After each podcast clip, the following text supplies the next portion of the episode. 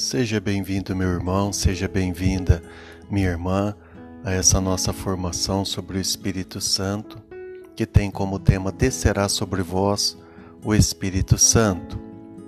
Esse curso, como já dissemos, ele está fundamentado em quatro eixos, que é a contextualização, a promessa, a efusão e a vivência. Estamos na nossa quarta aula e nesta quarta aula abordaremos o eixo promessa. Antes de entrarmos na quarta aula, faremos uma breve recordação daquilo que foi abordado anteriormente. O homem e a mulher estão em busca de resposta para os seus conflitos interiores. Desejamos alcançar o místico, o sagrado, o supremo. Algumas vezes estabelecemos pessoas como nossos orientadores ou mesmo mestres. Porém, Deus nos revela que o nosso verdadeiro orientador é Ele próprio, pelo seu Espírito Santo. Existe uma luta interior para determinar se realizaremos o bem que queremos fazer ou o mal que não queremos fazer. Falamos que é possível nos tornar pessoas melhores.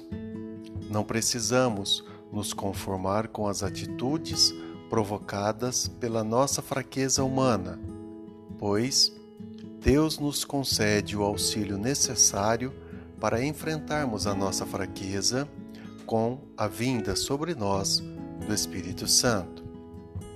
Destacamos alguns testemunhos bíblicos que revelam essa ação transformadora do homem e da mulher que aceitam se deixar conduzir pelo Espírito de Deus. Vamos à nossa aula de hoje?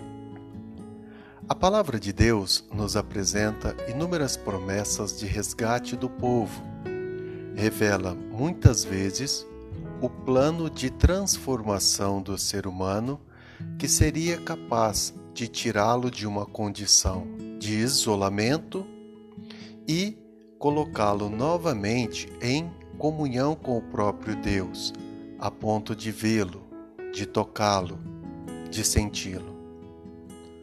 Uma promessa maravilhosa que Deus nos apresenta é feita a Abraão, que seria para ele seguir rumo a uma terra que o próprio Deus lhe mostraria e lá, naquela terra, Abraão seria abençoado e teria o nome exaltado, sendo ele próprio uma fonte de bênçãos, conforme nos relata o livro do Gênesis, capítulo 12, versículos de 1 a 2. Certamente essa terra, chamada pelo povo de Israel de terra que mana leite e mel, conforme o livro do Deuteronômio, capítulo 26, versículo 9, conhecida também como Terra Prometida, é uma alusão ao que chamamos de paraíso ou céu, ou seja, o local onde a humanidade finalmente alcançaria todas as respostas às suas dúvidas existenciais e também ao consolo de sua alma, do seu eu interior. Portanto, a promessa de nos conduzir à terra prometida é, na verdade, a promessa de nos preencher com as respostas às questões que verdadeiramente nos importam e também a promessa de consolação interior, de preenchimento do vazio que sentimos em nosso coração. Perceba que o ser humano parece estar sempre em busca de algo que ainda não encontrou. Não é assim com você? Não é assim com as pessoas que você conhece? Pois bem, as promessas de Deus começam a ficar mais claras e evidentes nas palavras dos profetas como quando Deus nos revela que meterá seu Espírito dentro de nós. o capítulo 36 do livro do profeta Ezequiel e o capítulo 37 nos falam que o Espírito de Deus nos traria novamente à vida, fazendo uma verdadeira restauração em seu povo. E é claro que não se pode pensar em uma restauração coletiva sem que haja necessariamente uma restauração individual, uma restauração da pessoa, para que haja uma transformação na sociedade, tem que haver uma transformação em cada indivíduo dessa sociedade, não é verdade? Igualmente, claro, é o livro do profeta Joel, que no capítulo 3 revela que Deus derramará o seu espírito em todo ser vivo, fazendo com que os seus filhos e suas filhas profetizem, os anciãos tenham sonhos, os jovens tenham visões. Diz ainda que o Espírito seria derramado sobre os escravos e as escravas, ou seja, toda a raça humana faria tal experiência. Estamos finalizando esta aula, mas eu gostaria de deixar uma tarefa para vocês. Esclareço que esta será a única vez que farei isso. Por isso peço a vossa colaboração em realizar o que vou pedir. Estamos falando da ação de Deus em cada um de nós pelo derramamento do seu Espírito Santo.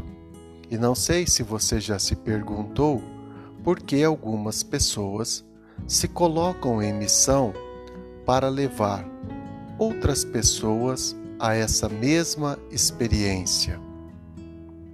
Por que algumas pessoas se tornam missionários, anunciadores do Evangelho?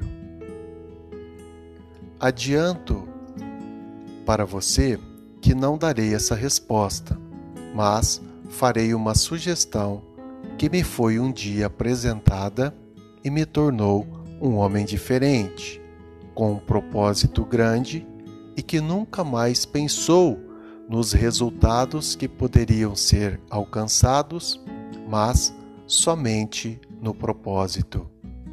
Assim, chamo a sua atenção com três perguntas e, se puder, peço a gentileza de anotar essas perguntas. Atenção! Qual a finalidade de se anunciar a promessa? Por que não podemos apenas conhecê-la e vivenciá-la sem entendermos que a mesma seja interessante para nós? porque temos que nos preocupar com quem não parece estar preocupado. Essas respostas você e somente você poderá encontrar. Por isso, eu vou te passar a tarefa que parece sem propósito, mas que é muito importante.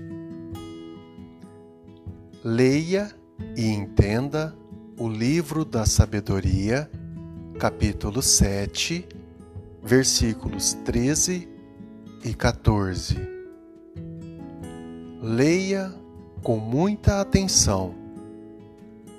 Silencie, reflita, leia novamente. Espero que vocês tenham gostado desta aula. Vou disponibilizá-la para que fique registrado é, essas perguntas e que você possa fazer toda a tarefa é, sem comprometer aquele planejamento para esta aula. Até a próxima aula.